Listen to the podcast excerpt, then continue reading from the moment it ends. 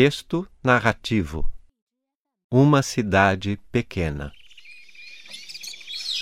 Estamos visitando uma pequena cidade brasileira. Ela fica no interior de Minas Gerais. O centro da cidade é a Praça da Igreja. Nesta praça há lojas, uma farmácia, um cinema, um ou dois bancos, um bar e uma padaria. À noite, os moços e as moças vão à praça para encontrar os amigos e conversar com eles. As casas são antigas. Há casas modernas na parte nova da cidade. A vida aqui é muito calma.